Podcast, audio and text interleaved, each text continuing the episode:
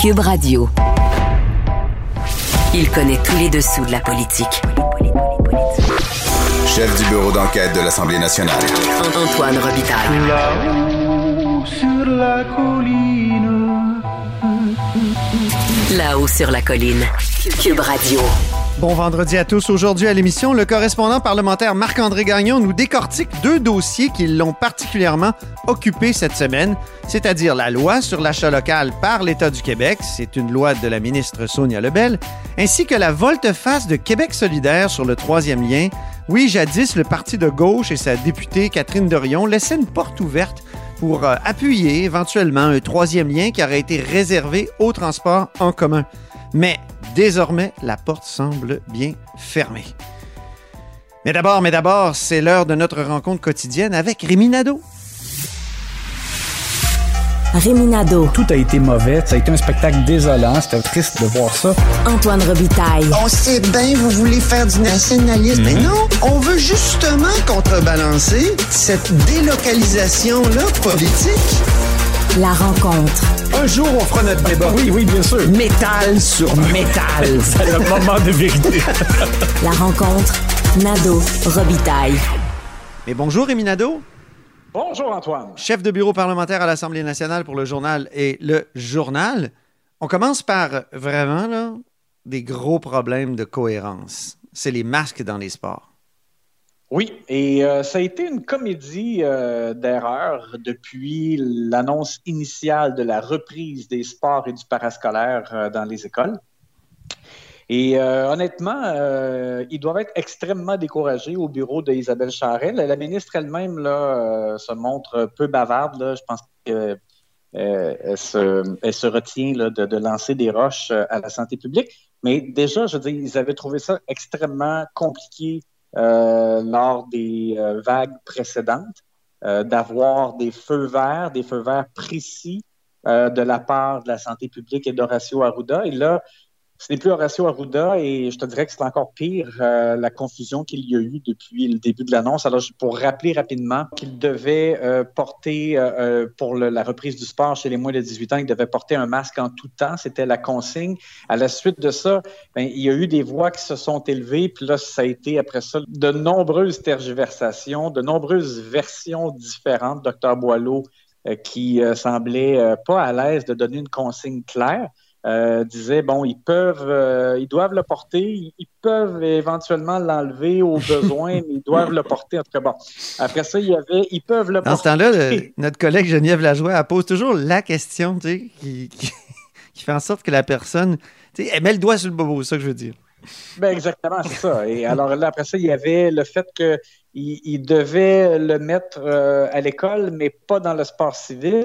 Euh, là, après ça, il y avait la question de dans une équipe, là, par exemple, fin secondaire, euh, quand il y en a qui ont 18 ans, là, non, les, ceux qui ont 18 ans, ils pouvaient pas, ceux qui avaient, en tout cas, écoute, c'était Ça, c'était les vraiment- années bisextiles, je pense. Hein? Alors, bref, tout ça pour dire que même le ministère de la Santé a dû contredire Dr Boileau, euh, qui s'était euh, exprimé dans une entrevue euh, à Paul Arcan publiquement. Et là, finalement, hier, dans un autre revirement, ils ont publié un communiqué de presse. Et là, finalement, la santé publique dit que c'est fortement recommandé, mais ce n'est plus une exigence. Alors, autant aux civils comme aux parascolaires, comme à l'école, euh, donc, si euh, les jeunes jouent au hockey, par exemple, moi, ça m'apparaissait extrêmement compliqué de, de mettre le masque et de l'enlever momentanément. En dessous de la visière, genre. en dessous de, c'est ça, de la grille. Euh, alors bon, alors que notamment le hockey, le basket, euh, des choses comme ça, euh, les jeunes pourront l'enlever pendant qu'ils qu'ils font l'effort, comme on dit. Euh, mais bon, ils doivent le mettre quand ils se déplacent, par exemple, par la suite ou dans les vestiaires, des choses comme ça. Moi, ça m'apparaît vraiment le gros bon sens, mais c'est comme si on vient d'accoucher après des semaines euh, de travail intense et de tergiversation. Il y a une petite aussi nuance pour ce qui est des gyms, par exemple, parce que dans les gymnases, euh, les gens pourraient dire, ben oui, ben à l'effort, c'est aussi au gymnase, par exemple, si je force sur le bench press, là. Oui. Mais, euh, ben, Ça t'arrive, toi, Rémi, hein? du côté des gymnases, il faut. euh, Moins récemment, en j'ai remarqué. Non, oui, c'est ça. Alors, donc, mais euh, donc, sans blague, c'est ça, dans les gymnases, il faut le conserver en tout temps, euh, malgré tout. Alors, c'est sûr qu'il y a toujours une possibilité que les gens disent, mais là, c'est pas logique. Pourquoi les, les adultes dans un gymnase, alors que souvent, il y a quand même une bonne distance entre les appareils? Mais bon, alors là, pour l'instant, le message, c'est ça. Euh, au moins pour les, les jeunes qui font du sport, euh, et euh, eux, ben, pourront l'enlever pendant qu'ils font l'effort intense. Ça doit être difficile de prendre toutes ces décisions-là. là. On rit, mais euh, toujours trouver l'équilibre entre les dangers de contagion puis euh, retrouver une, un semblant de vie normale, c'est- très difficile. C'est C'est clair, mais moi, ce que je trouve inadmissible, c'est que au moment où ils font l'annonce de la reprise des sports, il faut qu'ils soient capables de l'expliquer. Alors, c'est- c'est c'est parce que tant qu'à ça, ça veut dire qu'ils n'étaient pas prêts à l'annoncer Mm. ou, ils, ou ils, auraient, ils auraient dû prendre, je sais pas, moi, 48 heures de plus pour être prêts. Parce que là, le danger, c'est de faire une annonce que personne comprend. Mhm. Euh, tu sais, les, les jeunes, ils reprenaient le sport lundi dernier, là, puis le jour même, le lundi, on posait des questions. Ben On n'avait pas de réponse claire. Alors, qu- qu'est-ce que tu veux que les entraîneurs fassent dans, dans- dans les gymnases et dans les écoles? Tu sais, C'était une confusion euh, vraiment là, inadmissible. là. Euh, Donc, je, je pense qu'ils Ouais. doivent euh, vraiment apprendre et la prochaine fois qu'ils font euh, des, des annonces, il faut qu'ils sachent de quoi ils parlent quand, Tu, quand ils, euh, ils ouais. font l'assouplissement. Tu parles de choses que personne ne comprend. Explique-moi pourquoi le gouvernement du Québec retourne dans la C-Series, la série C, c'est-à-dire cet avion dans lequel on a mis tant d'argent comme État, et puis euh, qui a été très critiqué, là, le- le- cet avion de Bombardier, puis la façon d'investir dans Bombardier par le gouvernement Legault, euh, par le gouvernement Couillard. C'est, c'est- mais c'est François Legault qui le critiquait. Et là, Oui. tu me dis qu'ils vont remettre de l'argent là-dedans? Explique-moi. là. Ils vont remettre de l'argent là-dedans et je te dirais que ça m'apparaît mieux ficelé. Mais Ah. effectivement, tu as raison. Dans le cas de, de Philippe Couillard et de Dominique Anglade, parce qu'elle était ministre de l'Économie à ce moment-là, Mhm. ça a été comme vraiment un cimetière euh, à millions, ben à milliards en fait, parce qu'ils ont, ils ont mis un peu plus d'un milliard euh, dans la, la série C. Euh, puis ça a été vraiment un désastre. Euh, François Legault a souvent dénoncé que les libéraux s'étaient fait avoir parce que ils avaient mis l'argent non pas dans Bombardier, mais dans vraiment la filiale euh, de cette. Dans l'espèce de euh, coquille qu'on avait créée pour mettre le, le Pour la série C série. dedans et qui était facilement vendable finalement. Plus facilement Bon, comme alors ça. là, écoute, là-dedans, on avait, on avait tout perdu parce que, écoute, ça ne valait plus rien. Non. Airbus a ramassé ça pour zéro dollar. Et euh, bon, c'était un peu ridicule. Maintenant, euh, pourquoi le, gouvernement Legault en rajoute? C'est parce que euh, le programme est toujours déficitaire, OK? Sauf que ça semble quand même s'améliorer. Ils ont une centaine de, de- de- de commandes dans, leur carnet déjà.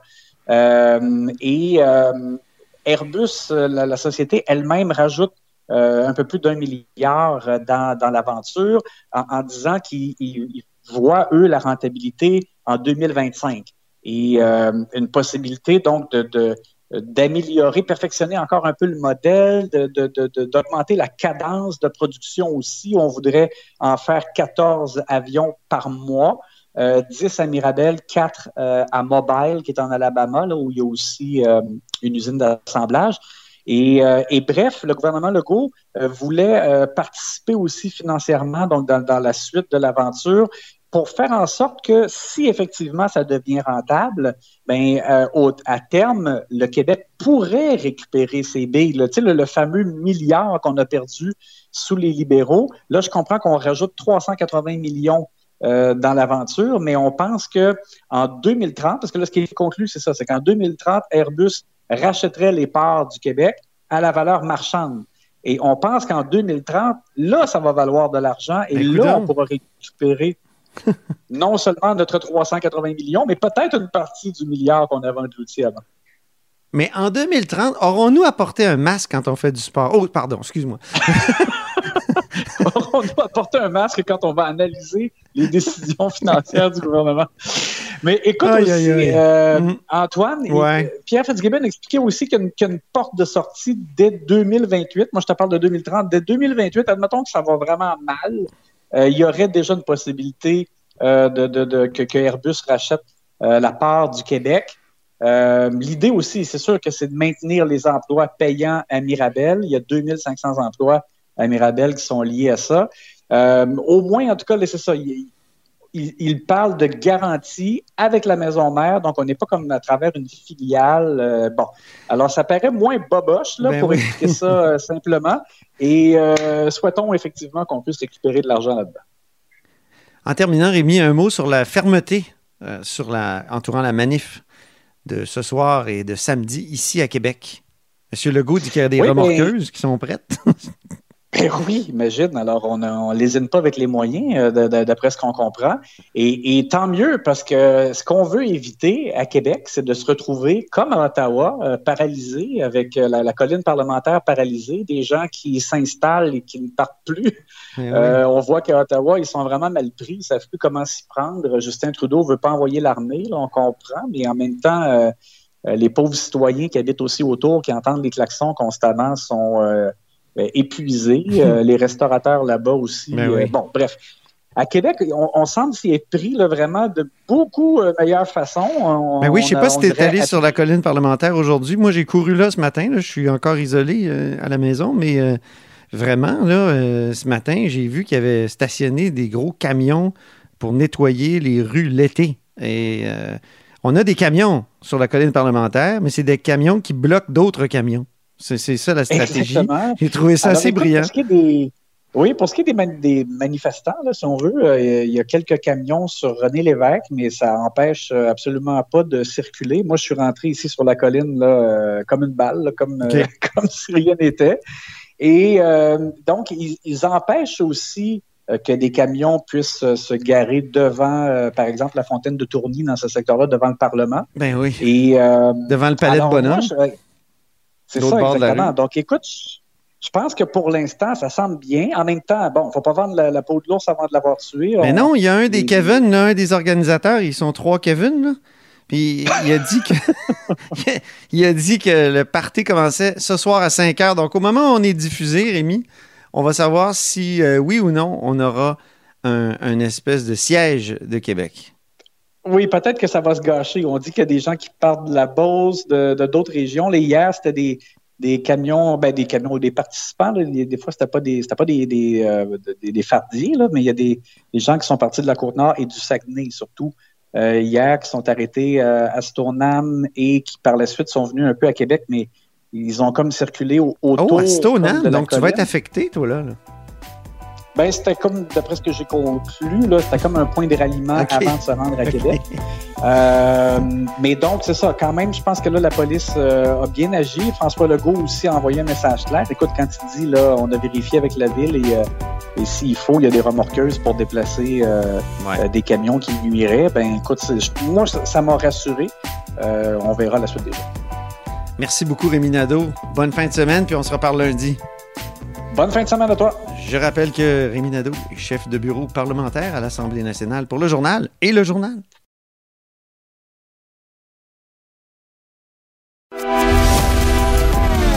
Grand philosophe, poète dans l'âme, la politique pour lui est comme un grand roman d'amour. Vous écoutez Antoine Robitaille, là-haut sur la colline. Tous les vendredis, un de nos vadrouilleurs du bureau politique nous propose un retour sur la semaine à partir des dossiers qui l'ont occupé. Aujourd'hui, c'est au tour de...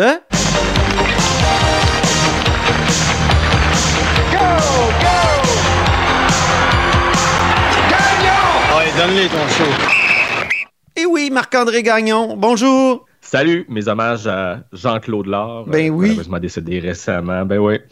Oui, le réalisateur de Lance et Compte, puis toi, c'est toujours parce que Marc Gagnon, c'est presque Marc-André Gagnon, puis on sait que c'est un personnage célèbre.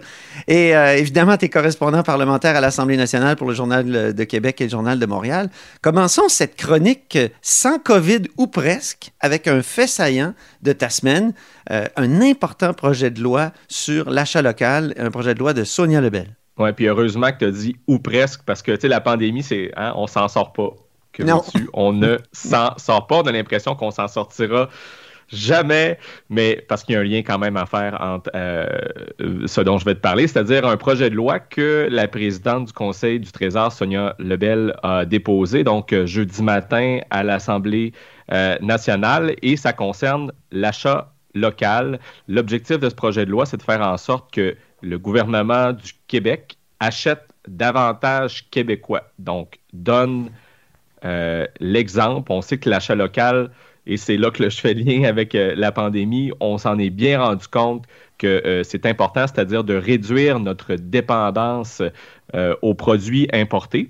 on n'a qu'à prendre l'exemple des masques. Hein. Si on recule au tout début de la pandémie, il y, avait cette pénurie de masques, on s'est rapidement rendu compte qu'on était dépendant euh, donc des produits euh, importés.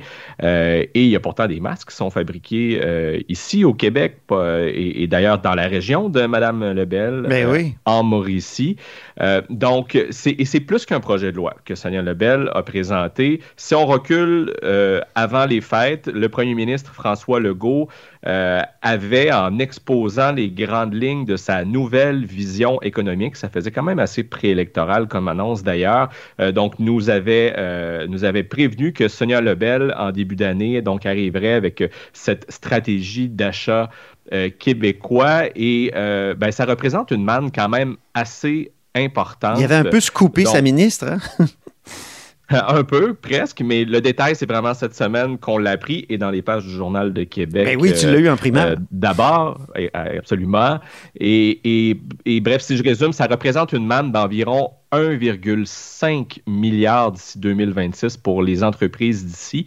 Euh, j'ai quand même été étonné d'apprendre, si on regarde un peu le portrait, puis je ne veux pas endormir nos auditeurs euh, avec euh, trop de chiffres, mais quand on regarde sur 16 milliards de contrats qui sont donnés dans une année par le gouvernement du Québec, du côté des services, quand il est question de travaux de construction, la presque totalité de ces contrats-là sont donnés à des fournisseurs québécois, des entreprises québécoises. Là où ça se corse, et c'était ça, euh, et c'est ça le maillon faible de la chaîne, c'est du côté des, approvisionnements des biens. J'ai donné l'exemple des masques, mais ça pourrait être euh, plein d'autres trucs. Le pourcentage d'achats québécois dans cette catégorie-là des, biens, ça inclut aussi euh, le bioalimentaire, c'est seulement que 38 Donc l'objectif, ah, c'est d'amener Ouais, donc c'est d'amener cette proportion-là à 50% faire en sorte donc que la moitié des achats effectués euh, en biens, effectués par l'État québécois, euh, soient donc des achats québécois, ce qui va permettre à terme, euh, si ça fonctionne, à partir de 2026, de réinjecter dans notre économie un demi-milliard récurrent par année c'est quand même beaucoup d'argent. Et, moi, ce que j'ai hâte de voir personnellement, c'est ben, euh, dans quelle mesure ce projet de loi-là va permettre de faire en sorte euh, euh, qu'il y ait davantage de contenu québécois dans des projets majeurs comme celui du tramway par exemple, à Québec. Ah oui. Je donne cet exemple-là pas pour rien, parce que François Legault lui-même, lorsqu'il avait parlé d'achat québécois euh, au mois de novembre dernier, avait parlé du tramway de Québec en disant il ne faudrait pas suivre l'exemple euh, du, du, REM où il y a des trains qui ont été fabriqués en Inde et qui, au final, étaient de mauvaise qualité. Tout ça pour dire, donc Sonia Lebel, en conférence de presse, nous a résumé justement un peu euh, ce que le projet de loi va amener euh, comme changement par rapport à ce qui se fait présentement. Écoutons-la. Dans l'agroalimentaire, dans l'alimentation, ça va être particulièrement quelque chose qu'on veut favoriser. Puis à terme, on veut que 100 des entreprises, des, ministères et organismes euh, euh, s'approvisionnent au Québec là, pour dans l'agroalimentaire. On peut comprendre tous les avantages que ça peut nous donner. Il y a également le secteur stratégique de la santé. On parlait des chaînes d'approvisionnement. On parlait des, des masques à titre d'exemple. La grosse différence, c'est que maintenant, on peut le faire. Dans le projet de loi, on va dire au ministère organisme, vous devez prioriser sous les seuils l'achat québécois et si vous êtes incapable de le faire, vous devez le justifier, alors que maintenant, c'est plus une possibilité. Euh, et ça a marché, euh, les appels à l'achat local. Moi, je, suis toujours sceptique. L'achat chez nous, ça n'a jamais fonctionné. Mais ça a fonctionné, en tout cas, pour ce qui est de la pandémie.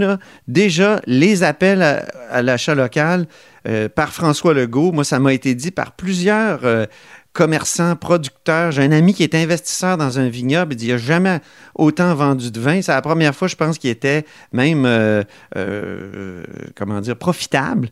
Et euh, il était ravi, puis il faisait un lien direct avec les appels à l'achat local de François Legault. Donc, c'est impressionnant. C'est habituellement, ça ne marche pas, mais peut-être que avec la, la pandémie, on s'est rendu compte qu'on devait être plus autonome. C'est peut-être un des, des bons côtés de cette maudite COVID. Parlons Ouais, maintenant. C'est vraiment, Ouais. c'est vraiment en droite ligne avec euh, la philosophie autonomiste Oui. de la coalition euh, Avenir Québec, donc euh, il n'y a pas de hasard. là. Parfait. Parlons maintenant de ton deuxième sujet, le troisième lien. On sait, on sait que c'est un de tes sujets de prédilection. Québec solidaire, quelle est sa position euh, là-dessus? Est-ce qu'il y a plus de clarté ou plus de brouillard maintenant? Parce qu'il semble que ça a évolué cette semaine. Exact, parce que la semaine dernière, c'est le Parti libéral qui a euh, changé son fusil d'épaule dans le dossier du troisième lien, donc du projet de tunnel entre Québec et Lévis. Et ça, il faut se rappeler que c'est particulier quand même, parce que c'est le gouvernement Couillard, libéral, qui avait euh, donc commandé les premières études sur le projet de troisième lien, créé un bureau de projet. Puis la semaine dernière, Dominique Anglade a annoncé que euh, eux, ben, ils tournent le dos donc euh, à, à ce projet-là et ça ne fera pas partie de leur engagement. Mais par le passé, euh, donc ils- le Parti libéral, en fait, était en train de dépasser par la gauche euh, Québec solidaire, parce que Québec solidaire euh, essaie de mener depuis le début la marche, la charge contre le projet de troisième lien du Oui. gouvernement Legault, mais avec une certaine ouverture pour un troisième lien euh, qui euh, serait consacré euh, uniquement à du transport collectif. Mais voilà que dans une entrevue avec notre collègue Geneviève Lajoie euh, cette semaine,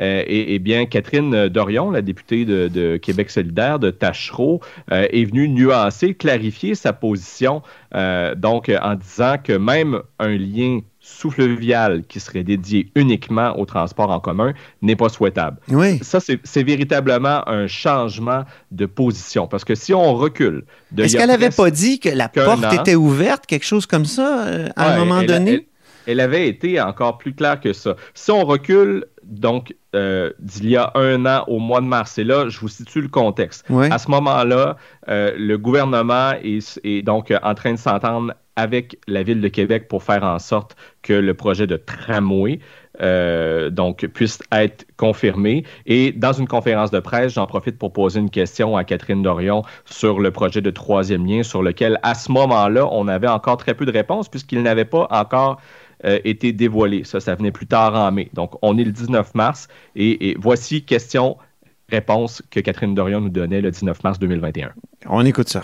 Un dossier dans lequel on n'a pas encore beaucoup de, de réponses, celui du troisième lien, qui doit aboutir au poste de votre comté, qui est à Chereau. Euh, Est-ce que votre position a évolué par rapport à ça à partir du moment où ils disent, bon, il va y avoir euh, une place importante au transport en commun et le troisième lien sera très fortement intégré, imbriqué à, celui de, de tramway?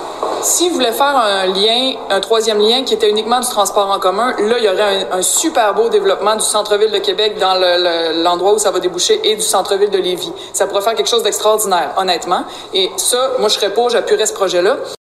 Troisième lien, là, juste pour clarifier, qui serait 100% transport en commun, vous dites, moi, je serais pour. Oui. Alors, c'est assez clair, hein?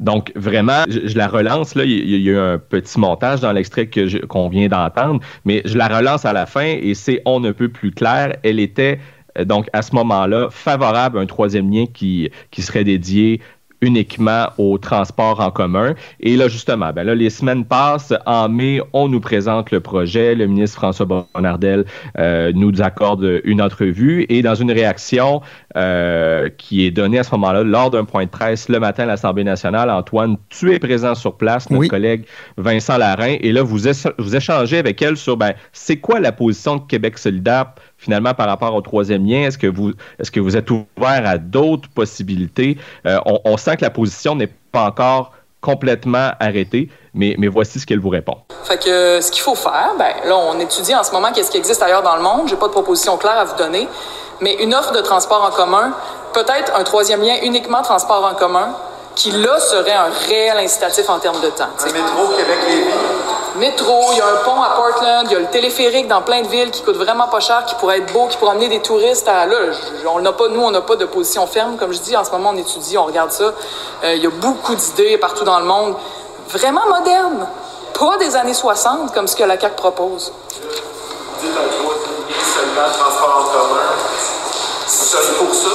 Moi, j'ai déjà dit que je suis pour ça qu'on serait pour ça, mais en ce moment, je peux pas vous dire qu'est-ce que ça serait, comment, parce qu'on regarde ce qui se passe, on regarde aussi les gens de Lévis qui sont mobilisés sur la question, qui vivent Lévis, qu'est-ce qu'ils en pensent, on a tout ça à faire, mais oui. Oui, c'est assez contrasté comme, euh, comme position, je dirais. Ben, exact, parce que là, même toi, Antoine, tu, tu amènes à ce moment-là euh, la possibilité d'un métro euh, entre Québec et Lévis, et elle semble quand même intéressée davantage par cette idée-là que par euh, euh, celle du tunnel qui est proposé par la CAC. Et, parce qu'il faut comprendre hein, que le projet qui est porté par la CAC, c'est celui d'un tunnel autoroutier dans le lequel il y a aussi une composante de transport en commun qui serait imbriquée euh, au futur projet de tramway à Québec. Et euh, avant les fêtes, juste avant Noël, euh, lors du bilan de fin de session de Québec solidaire, j'avais relancé le chef parlementaire du parti, Gabriel Nadeau-Dubois, qui lui-même avait dit que oui, oui, il était parlable pour un troisième lien qui pourrait être dédié uniquement au transport en commun. Mm-hmm. Mais là, voilà qu'avec l'entrevue que Catherine Dorion a, a accordée, euh, cette semaine, ben, c'est on ne peut plus clair. Euh, ils, mettent de côté euh, cette. en fait, ils, referment cette porte qui était ouverte à la possibilité d'un troisième lien dédié uniquement au transport en commun. Donc, où ça nous mène? C'est-à-dire que, bon, on, le sait, la semaine dernière, le Parti québécois qui disait que c'était un projet de gnochon. Québec solidaire maintenant, donc on comprend qu'ils sont contre toute forme de troisième Mais elle a parlé d'un pont, elle a parlé de toutes sortes de choses, toutes sortes. On dirait qu'elle ouvre les possibilités là, dans sa dernière intervention, si, j'ai bien compris. Euh, oui, ben, mais par contre, avec ce qu'elle nous dit euh, cette semaine, euh, bien, c'est que ce qu'on comprend, c'est qu'il souhaite prioriser, améliorer, donc prioriser l'amélioration plutôt du transport collectif avec les deux liens existants. Euh, alors voilà, donc on n'est plus dans l'ajout d'une. Euh, on n'est plus dans l'ajout du tout, OK. C'est ça, d'une troisième, d'un troisième lien finalement, d'une nouvelle euh, infrastructure. Donc Québec solidaire, Parti québécois, Parti libéral sont contre un troisième lien. Il reste la CAQ, évidemment, qui porte ce projet-là à bout de bras. Moi, j'ai hâte de voir si d'ici le début de la campagne électorale, on aura un état des lieux, puisque tous les coûts des projets explosent en ce moment. On l'a vu avec le tramway d'ailleurs euh, ben euh, à Québec. Est-ce qu'on est toujours dans un, horizon de, de, 6 à 10 milliards de dollars, comme François Legault euh, l'avait laissé entendre au mois de mai l'an dernier? ben, il y a peut-être des doutes là-dessus. Donc, il faudra, il faudra préciser, je pense, avant de se présenter devant euh, l'électorat où on en est. On sait que les travaux euh, se poursuivent, mais en principe, euh, les coûts, c'est n'est pas avant l'élection que ça va se préciser, mais il y a des travaux préparatoires qui doivent commencer. Donc voilà. Oui, c'est la promesse, hein? C'est la promesse électorale, c'est de commencer la construction du troisième lien avant l'élection 2022. Oui, mais on comprend que ce sera des travaux préparatoires. Ça, pour moi, c'est assez clair depuis le début. J'ai l'impression que ça risque d'être des travaux davantage symbolique, disons, que euh, le véritable. Euh, on, va sonder le terrain, on va faire quelques trous. ouais, on commencera pas là, à, creuser sous le fleuve avant l'élection. Ça, pour moi, c'est assez clair. Euh, le projet n'est pas assez avancé. Il y a des limites à brûler des étapes aussi. Donc, reste la CAQ qui est pour le projet, mais aussi euh, un nouveau joueur. On a vu dans les sondages quand même, notamment dans la région de Québec, qu'Éric Duhem euh, score fort. Euh, et, eux sont pour un troisième lien. D'ailleurs, Éric Duhem, le chef du Parti conservateur du Québec, qui veut miser sur cet enjeu-là, selon lui, la CAQ perd trop de temps et devrait aller plus vite. Donc, on sait qu'il hésite entre se présenter dans, dans Chauveau, ou peut-être chute de la chaudière où Marc Picard euh, pourrait peut-être tirer sa révérence, quoique ce n'est pas euh, encore confirmé. Et euh, selon ce qu'on nous a laissé entendre là, au Parti conservateur, ben, c'est ça. On veut miser sur cette impatience-là qui se fait sentir du côté de la, des, surtout des, du côté des gens de la rive sud par rapport à l'état d'avancement du projet de troisième lien.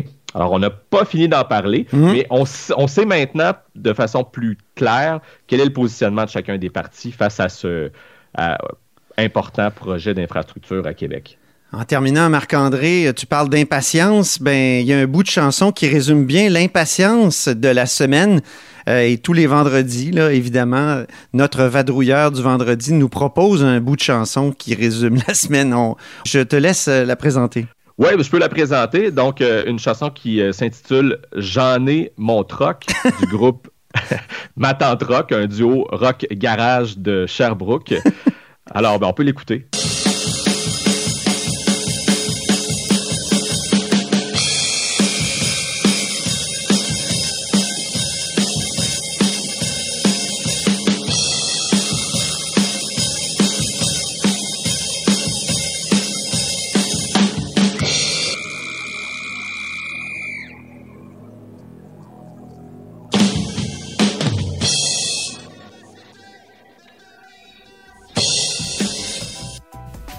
Alors, vous aurez compris que ben, à Ottawa, comme maintenant à Québec, les gens en ont plein leur troc des trocs.